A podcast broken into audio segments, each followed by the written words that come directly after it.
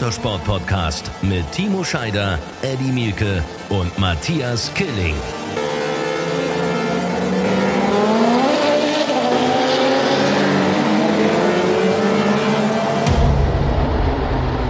Eine neue Folge hier ist Run Racing, unser Motorsport-Podcast. Ihr Lieben, herzlich willkommen und ein herzliches Hallo an Eddie und Timo. Servus. Na, wie geht's euch, Jungs? Uns geht's gut. Ich bin noch ein bisschen geplättet vom Formel E-Wochenende, was ich ja in München im Studio verbracht habe, äh, während du dir in Valencia den Hintern aufgerissen hast. Aber äh, Äh, ich, sehe, ich, ich sehe äh, links oben, das müssen ja die Zuhörer wissen, äh, wir sind ja immer per Videocall äh, zusammen ähm, wenn wir uns schon an den Rennstrecken dieser Welt nicht sehen dürfen. Äh, du bist jetzt da, wo ich gestern war, oder? In München. Ich bin jetzt, ich bin jetzt da, wo ich gestern war, genau in München. Ich habe heute angefangen, bei den BMW Open beim Tennis zu arbeiten. Es war gestern ein ordentlicher Ritt und äh, jetzt liegt eine schöne Tenniswoche vor mir mit ganz viel großer Freude. Aber natürlich an diesem Montag auch unser beliebter Motorsport-Podcast. Und ich finde ja, ich weiß nicht, Timo, hast du Formel E geguckt, beide Rennen? Natürlich. Ich mein, äh, momentan bin ich ja völlig äh, unterzuckert, was Motorsport betrifft. Äh, meine Live-Aktivität vor Ort zumindest. Von daher sauge ich alles auf, was geht am Motorsport.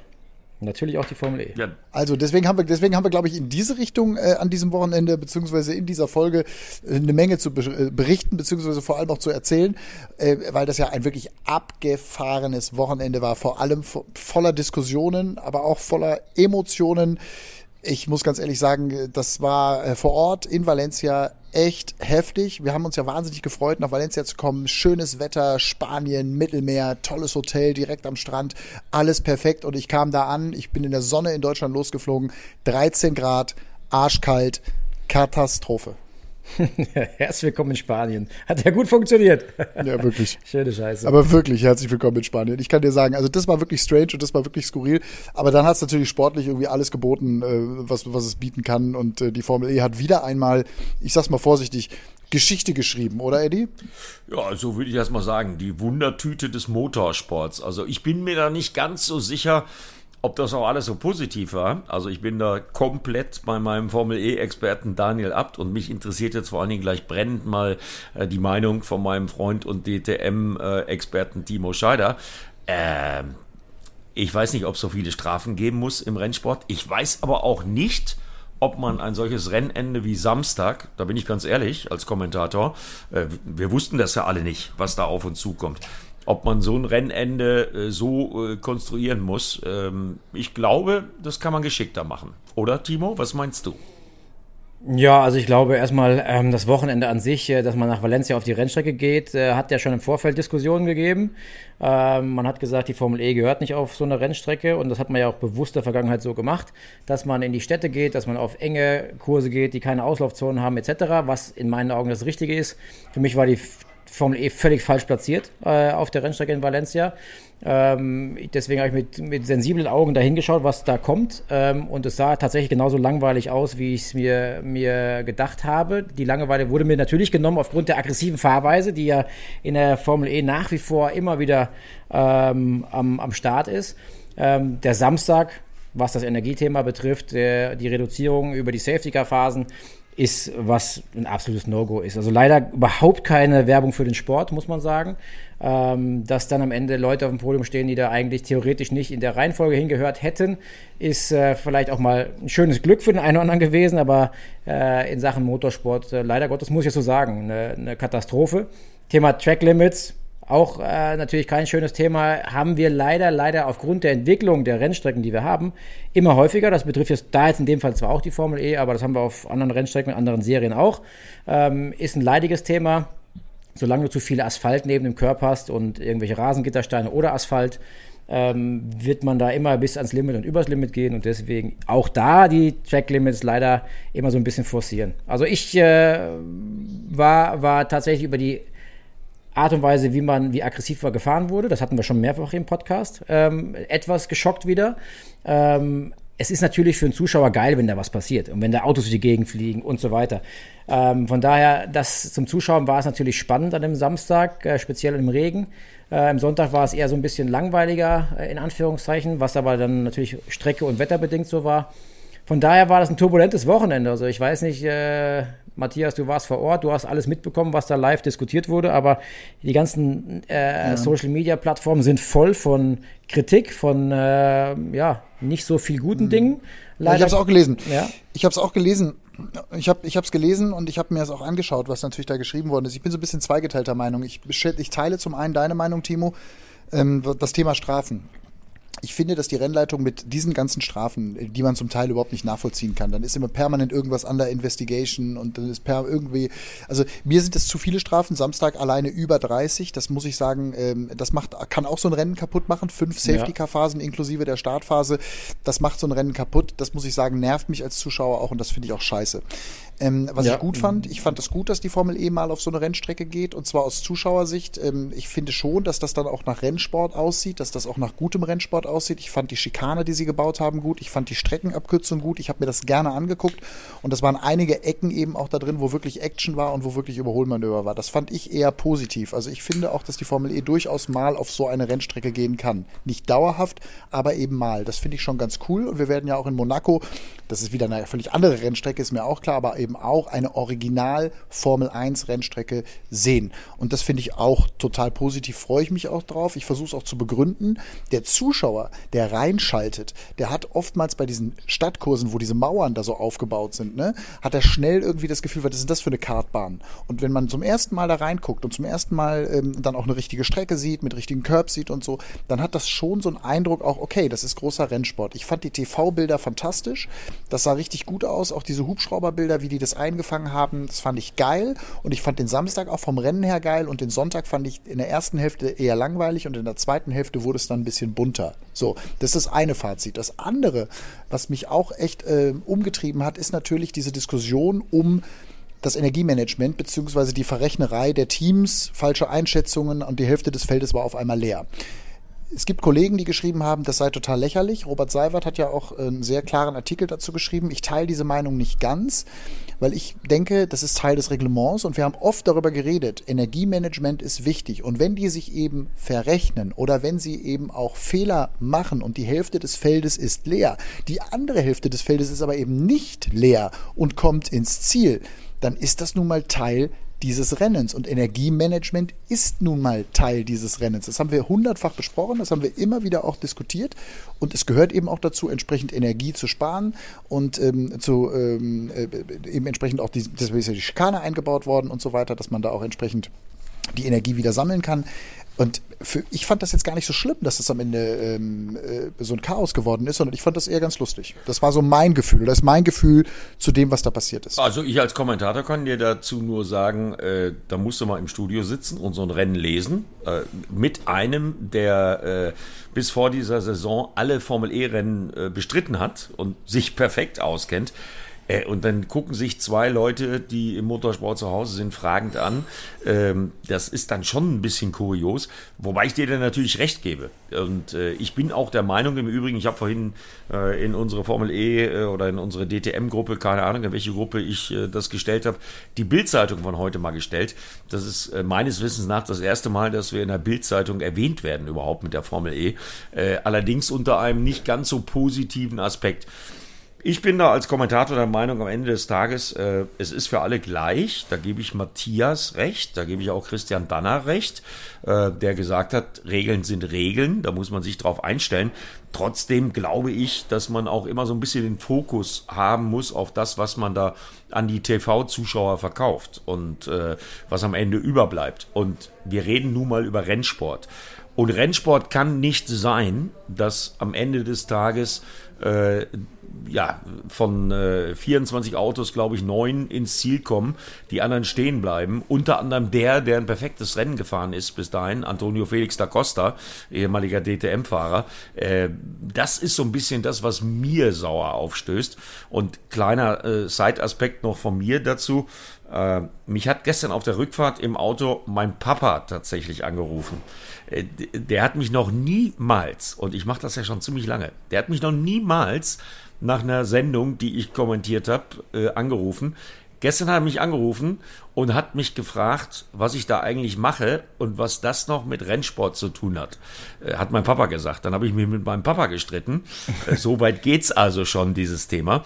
Aber äh, um das Ganze positiv zu gestalten. Ähm, das ist das Reglement, so ist es. Äh, ich habe meinem Papa das Versprechen abgerungen, dass er auch beim nächsten Mal Monte Carlo zuguckt äh, und der Formel E noch eine zweite Chance gibt. Nur was ich auch glaube ist, man muss sich darüber unterhalten. Das hat ja Christian Danner gestern auch bei dir, Matthias, im Interview äh, angeführt. Ähm, dass das eine Grundlage ist, auf der man reden muss. Und ich erinnere mich äh, auch noch an das Interview mit dem Mercedes-Teamchef, ähm, was ihr geführt habt. Ähm, die Formel E ist noch eine sehr, sehr junge Serie. Und ich glaube, dass man das Ganze positiv umdrehen kann. Es wird über die Formel E gesprochen, das ist schon mal super. Aber man muss trotzdem an den Tisch, um eben dem Zuschauer äh, nicht das Gefühl zu vermitteln, dass man am Ende auch irgendwo an einem Würfeltisch sitzen könnte, um den Sieger ja, zu ermitteln. Moment, aber wenn, aber ich, ich versuch's mal mit dem Gegenargument. Wenn der Tank leer ist, dann ist der Tank leer. Und wenn ich mich verkalkuliert habe, was meinen Tank angeht, dann ist der Tank leer und dann bleibt das Auto stehen. Also ja, das, das Problem ist aber ja, dass der Tank äh, entleert wird äh, von genau. irgendeinem, der auf den Knopf drückt. Das ist ja das Problem. Äh, nicht, dass der Tank leer ist. Also ich glaube nicht, dass Antonio ja, Felix das weiß ich doch vorher. Aber es ist doch im, aber es wird doch im Fahrerbriefing ist es äh, gesagt worden. Ich habe ja mit dem FIA-Rennleiter gesprochen. Im Fahrerbriefing ist darüber gesprochen worden, Leute pro Safety-Car-Phase. Ja wird und das ist aber der Punkt, ein KW abgezogen. Genau das ist aber der Punkt, Matthias. Das kann man diskutieren. Ja, aber die Frage, Regel kann man du weißt ja im Vorfeld nicht, kommt ein, zwei, drei oder fünf Safety-Car-Phasen. Wie viel Margin und Sicherheitsmargin musst du denn einrechnen? Vielleicht kannst du das gar nicht vorhersehen. Und wir hatten ultra viele Safety-Car-Phasen im Verhältnis. Ähm, und deswegen ist fünf. es natürlich Fünf, ja. Das ist, und das musst du im Vorfeld dir überhaupt mal auf der Zunge zergehen lassen. Fünf Safety-Car-Phasen in die Sicherheit rein zu kalkulieren, dass du äh, da leistungstechnisch irgendwie am Ende dann trotzdem noch safe dastehst, das ist brutal schwierig. Aber warum schaffen es denn neun ins Ziel? Aber warum schaffen es denn dann neun ins Ziel? Ja, vielleicht haben die einfach nicht so viel Energie verbraucht im Vorfeld. Die sind einfach nicht so aggressiv gefahren, haben im Verkehr gesteckt, die sind nicht so oft und so lange Vollgas gefahren, äh, wie die vorderen eben, die halt äh, unter, in einem sauberen Zug gefahren sind und mehr, mehr Platz hatten. Was man mit Sicherheit bestreiten oder streiten könnte sich drüber, ist über das Thema Da Costa. Kann sein Team ihm da frühzeitiger in der Endphase quasi sagen, hey, es wird knapp mit Energie, guck, dass du ein bisschen Speed rausnimmst und dass die letzte Runde, sprich die vorletzte Runde, so langsam wird, dass er quasi da eine Runde gespart hätte. Das wäre cleverer gewesen an dem Samstag dann hätte er nicht genau, zwei, sondern eine Runde 14 gefahren. Sekunden. Ja, genau. Es waren 14, es waren 14 das Sekunden. Das hätte er im Vorfeld, hätte er fünf Runden vor Schluss planen können. Ja? Ja, passt ich mal auf. Ihm, ich habe mich, ich habe Eddie, Eddie, ganz kurz, ich habe mit ihm ja. darüber gesprochen und ich habe ihm das auch gesagt. Also jetzt nicht vor der Kamera, sondern hinterher. Und habe ich gesagt, ey, 14 Sekunden. Sagt er, mir hat's keiner gesagt. Natürlich hätte er gibt ja das Rennen wieder frei. Das genau. Safety Car fährt weg und er gibt das Rennen wieder frei, weil er vorne wegfährt. So hätte ihm einer gesagt, Alter, mach langsam, nutze Start und Ziel und schleich da mit 50 km/h her. Genau. Dann wären diese 15 Sekunden ja. oder 14 Sekunden weg gewesen und er wäre nur eine Runde gefahren. Der Fahrer im Auto kann das ja überhaupt nicht berechnen. Das nee, geht ja gar nicht. nicht. Also hätte der Ingenieur oder hätte das Team entsprechend reagieren müssen. Dann da wäre recht, Antonio Felix da Costa als Sieger ins Ziel gegangen. Es ist ja. doch gestern im Sonntagsrennen das gleiche passiert. Der Funkspruch ja, an äh, äh, Jake Dennis, wo ich ausnahmsweise und endlich mal nicht über den Funk drüber gequatscht habe und die Klappe gehalten habe, der war laut und sauber zu hören. Da schrieb mir dann jemand aus dem Audi-Lager, oh, oh, oh, was für ein Funkspruch. Aber ist ja letztendlich scheißegal. Bedeutet für mich als Kommentator, dass die bei BMW am Samstag genau hingeguckt haben. Und dann haben die den Jake Dennis ja angebrüllt. Die haben ja gesagt, Jake, reduzier das Tempo, reduzier das Tempo, reduzier das Tempo. Und Timo, ich weiß nicht, ob du mir da recht gibst, wenn dir Dennis das nicht umgesetzt hätte, wenn der schnell weitergefahren wäre, wenn der über den Strich gefahren wäre, dann hätten wir das gleiche Chaos, was wir am Samstag hatten, gestern auch nochmal erlebt, weil ich habe mir die, ja, Strom, die Stromdaten da genau angeguckt. Also äh, spricht ja nur für meine These, äh, dass man darüber reden muss, dass man dann auch von FIA-Seite sich vielleicht überlegen muss, ob man dann die letzte äh, Kilowatt-Reduzierung vielleicht aussetzt, was ja in der Vergangenheit, das war ja die These von, von Daniel bei uns im Studio, ähm, auch schon so gemacht hat und äh, auf was man sich verständigt hat.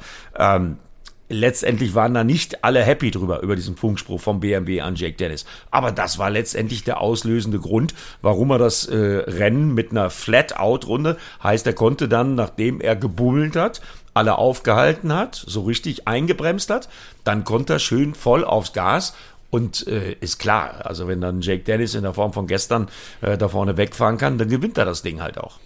Aber da sind wir genau Ja, an das dem Punkt, auch genau Matthias. richtig. Also Ma- da hat das Team, aber da hat das Team ich richtig aber da agiert. sind wir genau da an hat dem das Punkt. Team in dem Moment das ist bei das- ihm richtig agiert. Oh, jetzt haben wir gerade ein Verbindungsproblem gehabt und haben übereinander gequatscht wahrscheinlich. ähm, was ich sagen wollte, genau da sind wir nämlich bei dem Punkt. Erzähl- erzähl mal, das erzähl Thema mal. ist ja, das Thema ist ja, du musst dieses Risiko ja und diese Energieverbrauch ja zumindest kalkulieren können, in der Theorie zumindest. In der Zusammenarbeit mit deinem Team, in der Zusammenarbeit mit dem Fahrer, der dementsprechend handeln muss. Und da sind wir an dem Punkt, da gebe ich dir recht, Reglement ist Reglement, du hast einen gewissen Anteil von Energie zur Verfügung, damit musst du zurechtkommen. Aber wenn aufgrund der Safety-Car-Phasen diese Kalkulationen immer wieder ähm, über den Haufen geschmissen werden oder neu aufgesetzt würden und werden und das macht die Kalkulierbarkeit eben nicht mehr möglich, dann ist einfach äh, nicht mehr wirklich ein Motorsport. Und deswegen ähm, ist es richtig, Energieverbrauch muss gemanagt werden, ja, aber es muss kalkulierbar bleiben. Und das war es nicht. Hm, Das stimmt. Also da gebe ich dir, da, guck mal, da sind wir gar nicht so weit auseinander, weil man natürlich nicht mit fünf Safety-Car-Phasen rechnen konnte in diesem Wetter. Ich glaube, da hat die Formel E an der Stelle auch gelernt. Gibt's da überhaupt Und schon mal- die Formel E, ich könnte mir vorstellen, auch die, Gab es schon die mal Rennleitung, nee, es irgendwo gab's so, in, in fünf, fünf Ja, also Safety-Car-Phasen? der, nein, ja, also bestimmt gab es die schon mal, aber es gab ja auch diverse äh, Fahrer, die auch schon 20 Meter vom Ziel stehen geblieben sind. Daniel kann ein Lied davon singen, in Mexiko, glaube ich, vor zwei Jahren oder vor drei Jahren. Da ist Daniel ein paar Meter vom Ziel irgendwie stehen geblieben, ne? Oder äh, das gibt's entsprechend auch. Also das haben wir schon immer wieder mal auch erlebt. Und das ist immer wieder auch eine Situation gewesen, die natürlich äh, die Leute dann irgendwie da auch bekloppt gemacht hat. Klar, aber dass natürlich von äh, 24 Autos nur neun ins Ziel kommen, das wiederum gab es so noch nicht. Und ich glaube, dass die Formel E daraus auch gelernt hat. Und man wird sich genau darüber Gedanken machen, was ja auch Ian James gefordert hat, beziehungsweise auch Christian Danner gesagt hat, äh, man muss an der Stelle über das Reglement nachdenken. Und die FIA hat ja die Möglichkeit, über die Rennleitung zu sagen, alles klar, letzte oder vorletzte Safety-Car-Phase, keine Energiereduzierung mehr, ansonsten haben wir so ein Chaos wie jetzt. Ich glaube, dieses Learning wird da sein, da bin ich mir ganz, ganz sicher, aber auch die Teams haben gelernt. Und das hat BMW gestern, finde ich, vorzüglich gezeigt, nämlich indem sie am Sonntag schon aus dem Samstag und dem Techita-Fehler gelernt haben. Ja, ich glaube, das Thema war aber wahrscheinlich von Rennleitungsseiten. Jetzt, wenn man hätte entschieden, wir geben äh, keine Reduzierung für die letzte Safety-Car-Phase, dann wäre das jetzt einfach gewesen, um vielleicht ein Problem zu lösen. Die Frage war, ob man einfach, weil das Reglement das vorsieht, der Timo. dass man die Reduzierung eingeführt Doch. hat und es reduziert Ja. hat, ja, und dann aber gar nicht genau wusste, wird das vielleicht knapp oder nicht knapp, sondern man hat es einfach nach Reglement richtig gemacht und ist dann erst darauf gekommen, scheiße, das wird eigentlich super knapp oder vielleicht reicht es gar nicht. Ich glaube, das war nicht im, im Vorfeld in den, in den Köpfen kalkuliert Ja. der, der Steward oder der, der Rennleitung am Ende.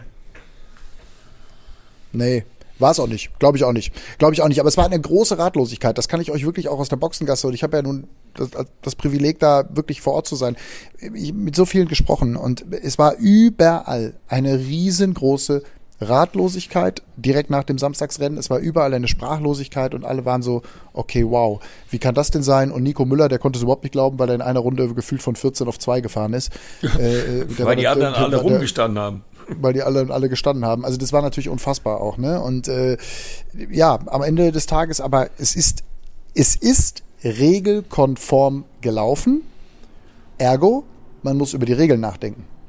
Völlig richtig, aber man muss auch drüber nachdenken, was man dem Endverbraucher anbietet. Wie gesagt, ich hatte ja das Vergnügen und ich betone, es war ein Vergnügen. Also äh, ich freue mich darüber, äh, wie sich die Formel E bei uns bei Run Racing entwickelt. Äh, ich freue mich auch über die Bilder, ist alles gut.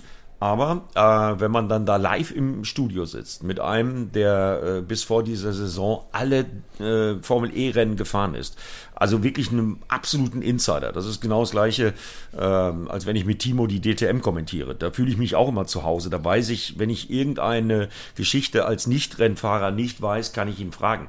Ja, und dann frage ich den Daniel was und dann gucke ich, äh, äh, sehe ich ganz viele Fragezeichen, weil er es auch nicht weiß. Das ist mein Kritikpunkt. Und äh, ich führe dann nochmal das Ja. erste Rennen in Ja. Saudi-Arabien an, wo uns die Formel E-Organisation, die ich da bewusst jetzt anspreche, äh, auch alleine gelassen haben mit dem Mahindra-Unfall von Alex Lynn, ähm, was letztendlich der, der Grund des Rennabbruchs war. Und ich erinnere mich, Matthias, an unsere Konversation per WhatsApp und ähnlichem. Ihr wusstet ja in Düria auch nicht mehr als wir in München, ähm, weil das ausgespart worden ist. Und das ist mein Appell, wenn man eine offizielle Weltmeisterschaft ausrichten will, wenn man dieses große Besteck anrichten will, und das wollen die von der Formel E ja auch, deswegen haben sie uns ja auch als Run Racing ins Boot geholt, dann muss man auch so professionell sein und in solchen Momenten anders agieren. Das, das ist ja, mein, hundertprozentig. mein Kritikpunkt. Hundertprozentig, hundertprozentig. Bin ich hundertprozentig bei dir. Ist ein Kritikpunkt und ist auch ein Punkt, der wahrscheinlich auch in Zukunft auch diskutiert wird. Völlig klar. Nochmal. Dann muss über die Regeln nachgedacht werden und dann muss auch darüber nachgedacht werden und da bin ich ja auch bei euch was ich dem TV-Zuschauer anbieten kann oder nicht. Auf der einen Seite war das für den TV-Zuschauer ja eine mega coole Geschichte, weil irgendwie alles so völlig verrückt und man guckt da hin und es ist irgendwie ein riesen Zirkus. Der Zirkus, das Zirkuszelt steht in Flammen. Wahnsinn, irre. Was ist da los? Will ich wissen? Versucht mich aufzuklären. Ich nehme aber nochmal einen anderen Aspekt auf. Und da bin ich dann bei Daniel und auch bei dir, Timo. Als Fahrer, als Fahrer, und ich bin kein Fahrer, ich versuche mich nur hineinversetzen, ist natürlich ein solches Szenario die absolute Katastrophe. 45 Minuten lang bestimmst du ein Rennen, du bist der Beste, ja, und dann passiert so etwas, was man eben vorher nicht kalkulieren konnte und am Ende kann ich da jeden auch sogar verstehen, wenn du als Fahrer das Gefühl hast, hier ist mir der Sieg geklaut worden. Ja. Ich kann das verstehen. Definitiv. Klar. Also das ist definitiv, ich meine, äh, aus meiner Perspektive natürlich als Fahrer äh, ist das das Erste, was zählt, die Leistung, die du abgeliefert hast. Ähm, selbst, ja. ich meine, das Schlimmste ist natürlich der Costa, der dominiert hat und alles richtig gemacht hat, der dann davon nichts hatte final. Der Scheider das andere und das war Netz. eben leider Gottes Situation, oder die Situation für den Nico Müller, der von 14 auf 2 gespielt wurde, das ist halt dann mal ein Joker, den er gezogen hat. Ähm, aber das fühlt sich natürlich dann auch zwar nur für den Klar. Moment ganz gut an, aber am Ende auch als Rennfahrer sind das natürlich Positionen, die, die jetzt äh, zwar tolle Punkte äh, geben und einen Pokal mitbringen, aber äh, natürlich nicht die Performance des Teams und des Fahrers widerspiegeln. Von daher ist es auch so ein, auch nur ein halb gutes Gefühl. Ne? Aber ja, ich glaube, es gibt eine Menge äh, ja. die Dinge, die diskutiert werden in der Formel E jetzt die nächsten Tage und Wochen und ob man die Energiereduzierung dann irgendwie auf maximal drei Safety-Car-Phasen meinetwegen beschließt, könnte ja ein Beispiel sein. Dann kann man als Team kalkulieren, da kann man sagen, was auf, dreimal ist Maximum so viel Reduzierung und alles, ja. was drüber ist, gibt keine Reduzierung mehr, somit könnt ihr kalkulieren dann wird das alles ein bisschen, bisschen einfacher. Und ich finde es gut, dass es dieses Tool gibt, dass du kalkulieren musst und dass du nicht einfach flat out fahren kannst, dass du rekuperieren musst während des Rennens, dass du ein bisschen managen musst. Das hat ja seinen besonderen Reiz, finde ich nicht schlecht, muss ich schon sagen. Aber es muss kalkulierbar einfach ja, finde ich auch, absolut. ja. ja klar. Und das wird, also wird diskutiert. Da kannst du hundertprozentig sicher sein. Wie gesagt, für mich nochmal, diese Medaille hat irgendwie zwei Seiten. Auf der einen Seite gibt es die Regeln, auf der anderen Seite gibt es das Gefühl des Fahrers und auch die Frage, die man berechtigt stellen muss, machen solche Regeln den Sport kaputt? Und da kann man dann sagen, ja, wenn am Ende des Tages aufgrund eines nicht kalkulierbaren Regelwerks nicht der Beste gewinnt, ist das eine Scheißsituation. Das entscheidet die erste Weltmeisterschaft möglicherweise der Formel E. Ja, äh, stell dir vor, Antonio Felix da Costa äh, hätte das Rennen gewonnen. Der wäre äh, voll in den Meisterschaftskampf jetzt in Rennen 5 dann mit eingestiegen, beziehungsweise hätte ordentlich aufgeholt. Die anderen sind ja noch nicht so weit weg. Und so hatten wir den Mercedes Doppel, das Doppelpodium mit 1 und 3 äh, plus Nico Müller, der auf einmal, auf einmal sich in Quali-Gruppe 2 wiederfand. Ähm, ja, das, klar, das, das ist, das ist diskussionswürdig und nochmal, das wird Diskussionen geben, aber als aus Zuschauersicht irgendwie war es doch auch geil. Irgendwie war es doch auch, es war doch skurril. Es war auch geil zu kommentieren, gebe ich dir ja auch recht, aber äh, da stelle ich jetzt mal eine ganz einfache Frage, weil ich denke da jetzt schon äh, seit Samstag, ich habe mir Samstagabend dann im Hotel in München, weil war ja sowieso alles zu wegen Lockdown, äh, dann auch nochmal die Sendung angeguckt. Entschuldige, ein Stoffel van Dorn, der vorher einen für mich wirklich äh, fatalen Fehler macht im Rennen als Kommentator, habe ich glaube ich auch so deutlich gesagt, und äh, ja. den Buemi da abschießt. Was hat denn der bitteschön dann auf dem Podest von einem Rennen zu suchen? Das kann nicht sein. Das, das widerspricht leider komplett meinem Verständnis von Racing. Timo, sag was. Ja, ja, ich meine, das können wir jetzt lange diskutieren. Ich meine, da gibt es äh, einige, die hätten woanders stehen sollen oder müssen aufgrund von Leistung, im Guten wie im Schlechten. Ähm, aber ja, äh, das ist jetzt äh, geschuldete Situation eben, dass äh, das Thema Energiemanagement da durch das Reglement beeinflusst war. Und deswegen hatten wir eine Situation, die äh, mit Sicherheit nicht toll war. Und äh, ja, wir, wir merken, wir reden seit 23 Minuten über die Formel E gerade, über das Thema, was da passiert ist. Also es gibt auf jeden Fall eine Menge zu bequatschen in dem Thema. Ähm, aber ich würde mir wünschen, dass aus sportlicher Sicht das einfach klar geregelt ist fürs nächste Mal und dass dann äh, solche Zufälle nicht mehr passieren. Wobei ich Nachricht als, ist ja, dass wir am Sonntag, die gute Nachricht ist ja, dass wir dann am Sonntag, entschuldige Eddie, aber dann ein Rennen ohne Safety Car gesehen haben und trotzdem und trotzdem ist es wieder knapp geworden, was die Energie angeht. Ja, wie gesagt, wenn es den Funkspruch nicht gegeben hätte an Jake Dennis und äh, er äh, in normalem Tempo hinterm Safety Car, dann wieder exakt die gleiche Situation wie schon am Samstag. Also wenn er nicht angefangen hätte zu bummeln, wenn er nicht vor der Schikane komplett vom Gas gegangen wäre, dann hätten wir genau das gleiche erlebt wie am Samstag. Also äh, mhm. BMW hat da gut drauf reagiert, äh, völlig richtig. Und äh, das will ich auch nochmal sagen. Also nicht, dass ich das schlecht reden will oder sonst was. Äh, mir macht es großen Spaß, das zu kommentieren, weil ich habe mich auch total gefreut, dass Jake Dennis, äh, den ich sehr schätze, aus der DTM, den ich mag, der ein super Typ ist, der ein riesen Riesentalent ist, äh, der ja für viele überraschend diese Rookie-Chance bei BMW bekommen hat, dass der sein erstes Rennen gewonnen hat. Und der ist natürlich ein verdienter Sieger gestern gewesen. Und genauso muss ich auch sagen, dass aus meiner Sicht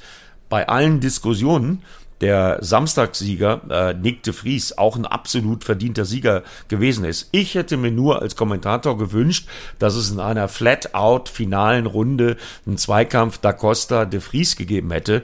Äh, und da de Vries das die ganze Zeit mit seinem Energiemanagement im Windschatten von da Costa und so wirklich gut gehandelt hat, äh, haben wir zwei verdiente Rennsieger gesehen. Also so würde ja, ich das beurteilen. Wir. Alles, was dahinter passiert ist, ist natürlich was anderes. Also nur um das mal klarzustellen, nicht falsch zu verstehen. Ich äh, liebe da meinen Job und liebe das zu kommentieren. Noch besser hätte ich allerdings einfach gefunden, und Timo kennt mich ja, der sitzt da oft genug neben mir, wenn ich kommentiere. Äh, und ich hatte mich da schon drauf gefreut. Ich hatte mich da schon drauf gefreut. Okay, Safety Car in this lap. Und da hatte ich mich schon drauf gefreut, dass es einen Zweikampf de Vries da Costa gibt. Und ich glaube, sagen zu können, dass dem einen oder anderen Fan zu Hause es eh nicht ging. Ja, ganz sicher sogar. Ja, hundertprozentig. Ja, hundertprozentig. Ich meine, ähm, ich habe ja schon für den armen Felix da Costa die ganze Zeit gedacht, gibt es doch nicht schon wieder in der Safety-Car-Phase, weil der Junge hat ja einen super Job gemacht. Der hat sich immer wieder ein Stück abgesetzt, war weg so ein paar Sekundchen, konnte eigentlich alles managen und zack, hat er wieder einen zwischen die Haxen gekriegt und wieder Safety-Car und wieder war der Vorsprung weg. Und dann dachte ich, die arme Sau, ey, es gibt's ja gar nicht. Und dann kriegt er eine mit der Riesenkelle und dem geht die Energie aus. Also, äh, ja, der hatte ein paar Situationen im Rennen, mit denen er kämpfen musste, auf jeden Fall. Ich habe aber mal eine Frage. Wenn wir darüber reden, dass man nicht kalkulieren konnte aufgrund der vielen Safety-Car-Phasen, warum wurde es dann am Sonntag so knapp? Es gab keine Safety-Car-Phase. Und trotzdem wurde es wieder knapp. Ja, das, ist ja, das, das liegt an der Charakteristik der Rennstrecke. Ja, A, genau. A, daran, das ist einmal die Rennstrecke, aber B, hast du auch deinen, hast ja deinen Energieverbrauch und du fährst ja dementsprechend auch langsamer bei einer Safety-Car-Phase, wo du weniger verbrauchst, plus, dass die was abziehen. Und äh, so ist es dann, äh, wenn du die volle Leistung oder Energie hast und unter allen normalen Umständen kalkuliert das natürlich auch der Fahrer oder das Team so, dass du äh, das Rennen mit, ja, null mehr oder weniger zu Ende fährst, also auf null zu Ende fährst. Und dass du sparst machst ja eigentlich nur in dem Moment, wo du wieder die Safety-Car-Phase hast. Das heißt, da hättest du dann wieder quasi durch das langsamere Fahren weniger Verbrauch gehabt und dann die extra Reduktion, das macht dann quasi die Differenz aus. Und äh, deswegen ist es normal, dass unter normalen Bedingungen es auch knapp wird. Also das ist äh, ein ganz normaler genau. Verlauf. Das und das wiederum und, und genau und das wiederum macht dann den Reiz aus. Ja natürlich. Das da wiederum macht den Reiz aus eben als genau. zusätzliches Tool. Richtig, ja? da gebe ich genau. dir komplett recht. Man kann ja jetzt nicht sagen, man kann jetzt nicht sagen, irgendwie alles klar, diese ganze Verbrauchsthematik ist scheiße, gibt den Autos so viel, dass sie alle bis zum Ende irgendwie mit Feuer durchfahren können. Dann brauchst du das ganze Dann Thema Energiemanagement gar genau, nicht machen. Richtig. Ne? Weil es, ja viele auch auf der Geraden gerade nach, auf Start und Ziel ja auch gar nicht Vollgas gegeben haben, sondern wir haben das immer wieder gehört, dass sie zum Teil, weil das ja so schön bergab geht da, zum Teil einfach auch Rollen haben lassen, um genau an den Stellen äh, auch Energie zu sparen. Äh, ist übrigens falsch äh, äh, zu sagen, müssen wir auch äh, in unsere Sprachregelung aufnehmen, dass die leer gewesen wären. Nein, die sind nicht leer gewesen. Die haben genug Energie gehabt. Siehe ja. die beiden Mahindras. Da komme ich dann bei dem nächsten Stolperstein dazu. Da wird eine Grafik eingeblendet, wo die beiden Mahindras mit schwarz-weiß karierter Flagge auf zwei und drei abgewunken werden. Ähm, haben wir auf der offiziellen äh, Live-Timing-Page gehabt. Ja klar, die sind dann noch über den Zielstrich gefahren, aber ähm, die hatten halt leider äh, das Limit überschritten. Also die, die bleiben nicht stehen, die sind nicht leer, die haben noch genug Energie, nur es wird halt per Knopfdruck von der FIA reguliert und deswegen sind sie dann disqualifiziert worden. Das ist ja nochmal was anderes, als wenn man stehen bleibt. Ne? Also wir wollen jetzt nicht den Eindruck ja. erwecken, dass die Technologie so schlecht wäre, dass die das da nicht mitmacht. Nee, nee. Und ja. das ist aber ja das Problem. Und da bin ich wieder beim Thema Verkaufe.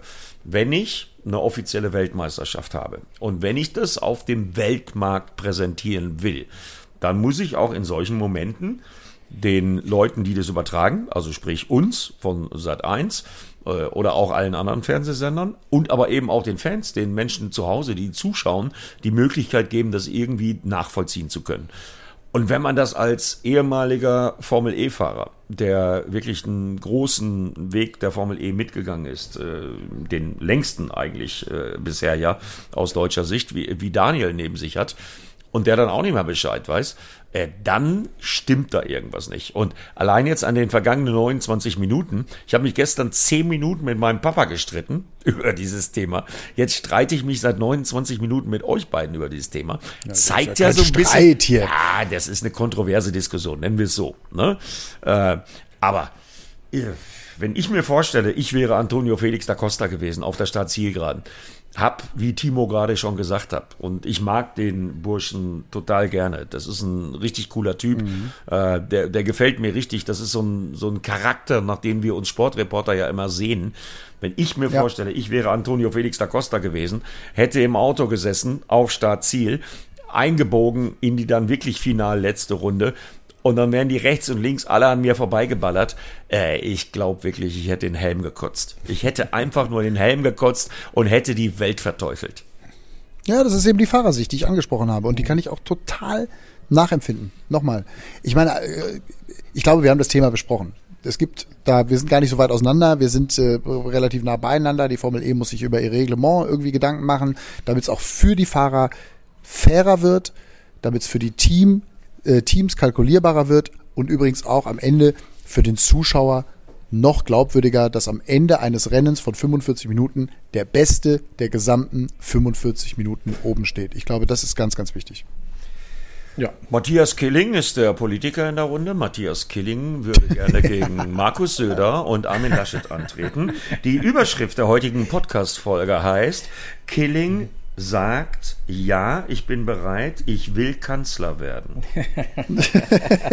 Und ich erkläre es dann in den Textzeilen darunter.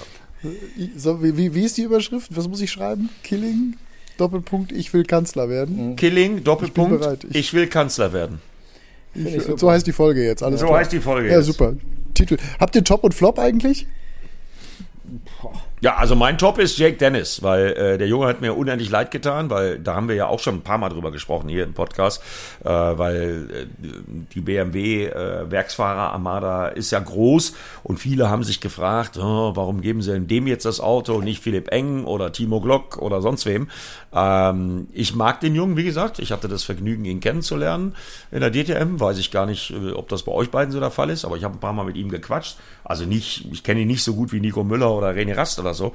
Aber ich habe mich total für ihn gestern gefreut, dass er den perfekten Sonntag äh, hingelegt hat mit der Pole Position und dem Rennsieg, weil ich finde, wie er das dann gestern im Rennen umgesetzt hat, alles. Also das war einfach nur fehlerfrei und ich weiß ja. nicht, Timo, wie du das siehst, äh, ist immer geil, wenn man äh, so eine Perfektion sieht an, an so einem Renntag, wenn, wenn einer wirklich alles richtig macht.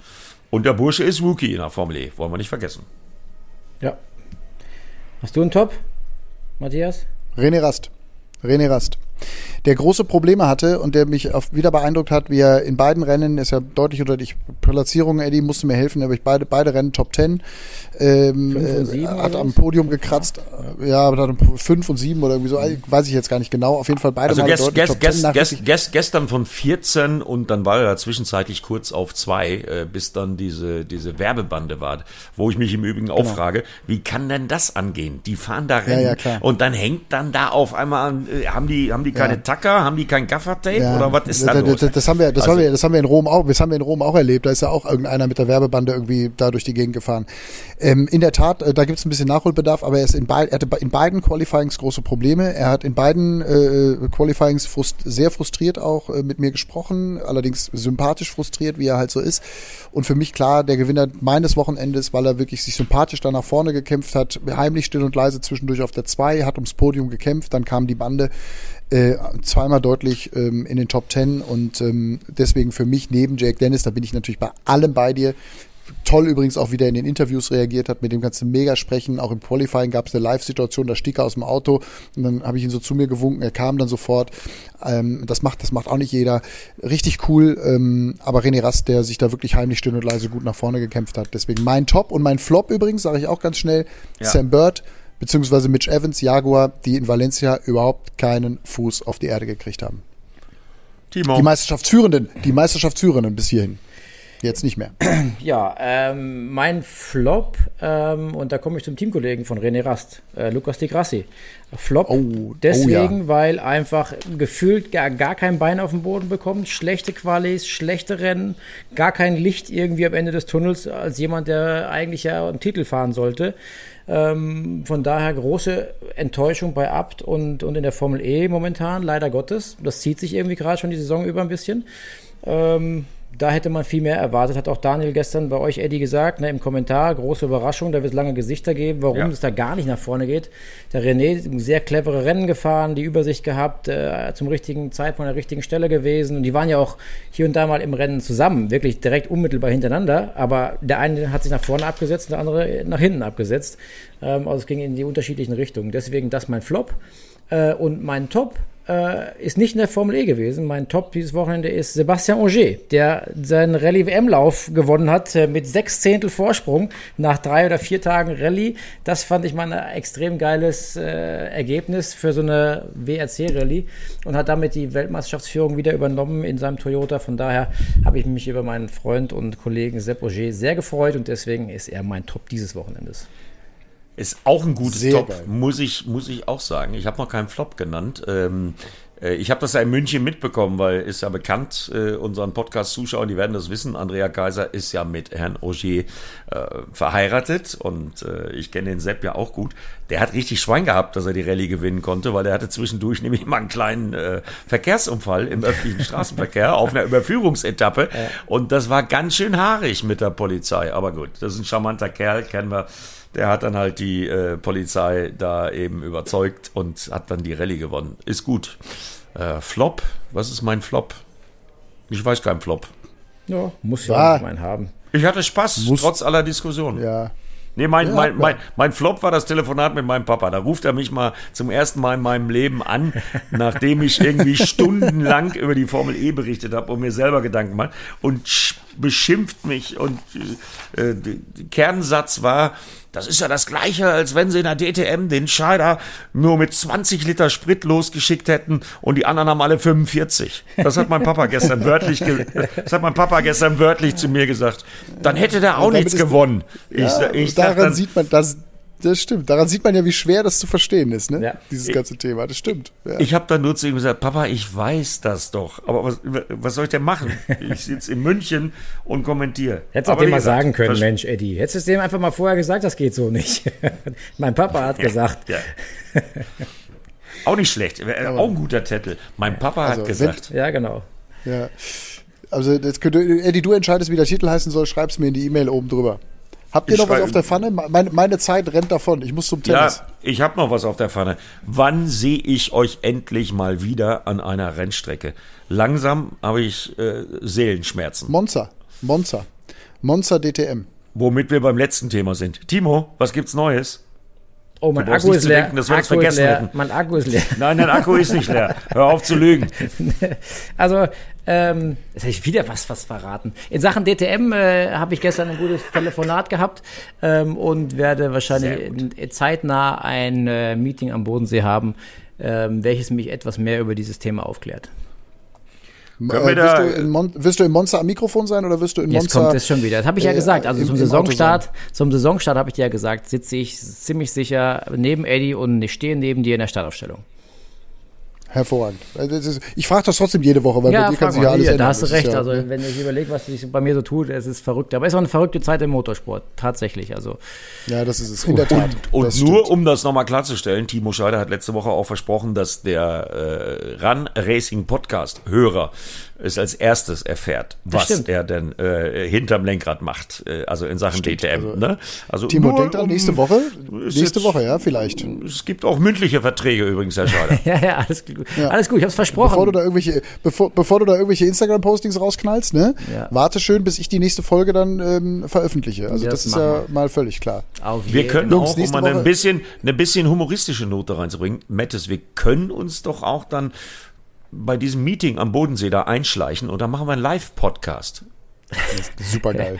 Ich, ich, weiß noch nicht, ob ich technisch in der Lage bin, einen Live-Podcast durchzuführen. Ach, ich, bin ja froh, ich bin immer froh, dass ich technisch in der Lage bin, diesen Podcast hier durchzuführen. Das kann ich euch mal sagen. In einem Hotel in München sitzend in der Spielerlobby. Ich habe heute Morgen übrigens Tennis gespielt mit Sascha Zverev. Das war geil. Wie war, wie war das Was? denn? Ich habe es schon gesehen auf Instagram. Erzähl mal. Überragend.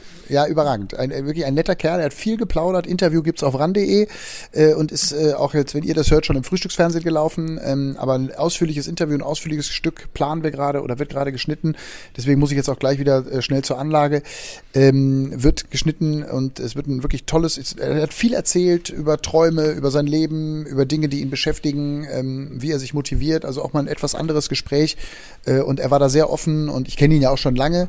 Als 17-Jährigen am Roten Baum habe ich ihn da damals da durchs Stadion gebrüllt, als er bis ins Halbfinale gekommen ist. Und ähm, da hat er wirklich toll agiert und mittlerweile ist er nun einer der besten Tennisspieler der Welt und war heute Morgen wirklich gut drauf und ähm, das hat echt Spaß gemacht. Ähm, ich habe sogar zwei Punkte gemacht, er hat mich zwei Punkte machen lassen. Aber ich spiele auch wirklich, ich spiele wirklich sowas von, also ich spiele noch schlechter, als ich Auto fahre. Ja. So. Das, ist ja schwer, das, ist ja, das ist ja schwer vorstellbar. Jetzt kommt wieder. Die Oder Motorradfahren. Ehemalige, jetzt, jetzt sind wir jetzt, jetzt, jetzt zum Schluss die Diss-Runde. Genau. Die Diss-Runde. Neue, ja. neue Überschrift für den Podcast übrigens: Killing ist in Zverev verliebt. nee, nee, nee, nee. Du, Eddie, du entscheidest und ich schreibe nachher auf. Ich werde es heute Abend schneiden und veröffentlichen. Äh, ich muss erstmal noch ein bisschen was arbeiten und dann äh, hoffentlich haben viele von euch hier Spaß gehabt beim Zuhören. Oder möchte noch irgendeiner was loswerden? Oh, ja, ich, ich möchte noch was loswerden, weil ich habe einige Zuschriften ich ja, habe einige Zuschriften gekriegt, nochmal, nachdem wir ja letzte Woche das erste Mal einen Fan dabei hatten. Äh, nicht sauer sein, aber nachdem was alles in der Formel E passiert ist, nach dem Zeitdruck von Matthias Killing, äh, dem Verhandlungsstress von Timo Scheider und meinem Freizeitstress, war das diese Woche nicht möglich zu organisieren, aber wir werden das natürlich im Auge behalten. Nur um das mal ja, für die Fans draußen 100%. klarzustellen. Timo? Ich habe schon wieder vergessen. Keine Ahnung. das kann doch nicht sein. nee, das war, nur noch, zu, zu, das war nur eine Headline. Du wolltest was zu Killing und Zverev sagen. Ja, ich wollte, ja, nee, ja, ich wollte eigentlich nur noch eine Headline, Headline-Idee irgendwie, von wegen, ich äh, spiele noch schlechter Tennis, als ich Auto fahre. Äh, Wäre auch eine Headline. Ja, ähm, aber das, die, wir haben die heben wir uns auf. Ja. Wir haben ja so mal. Eddie, du, Eddie, du entscheidest. Du bist, du bist das, du bist das, äh, das literarische Gewissen dieses Podcasts. Ich das technische und Timo Scheider ist das fahrerische technisches, fahrerisches und literarisches Gewissen dieses wow. Podcasts. Da was, haben wir uns. Für, was für ein Schluss. Wahnsinn. Oder? Jungs, Vielen, yes. vielen Dank an euch, die da draußen Danke zugehört auch. haben. Vielen Dank. Ähm, heute ein bisschen kürzer, aber es ist der Zeit geschuldet. Trotzdem waren wir da und wir haben es gerne möglich gemacht, mit euch hier diesen Podcast oder für euch diesen Podcast zu produzieren. Wenn es euch gefallen hat, auch in kürzerer Variante, übrigens immer noch länger, als unsere Chefs sich das jemals gewünscht haben, dann bitte fünf Sterne dalassen, bitte gerne einen Screenshot machen. Das hilft uns wirklich sehr. Ein Screenshot bei Instagram, bei Facebook, bei Twitter machen, den Link reinkopieren, damit mehr Leute von diesem lustigen, fröhlichen und heute sehr streitbaren Podcast erfahren und hören. Deswegen jetzt schon Danke auch dafür. Tschüss. Jungs, tschüss. Eine schöne Woche. Ciao, ciao. Run Racing, der Motorsport-Podcast mit Timo Scheider, Eddie Mielke und Matthias Killing.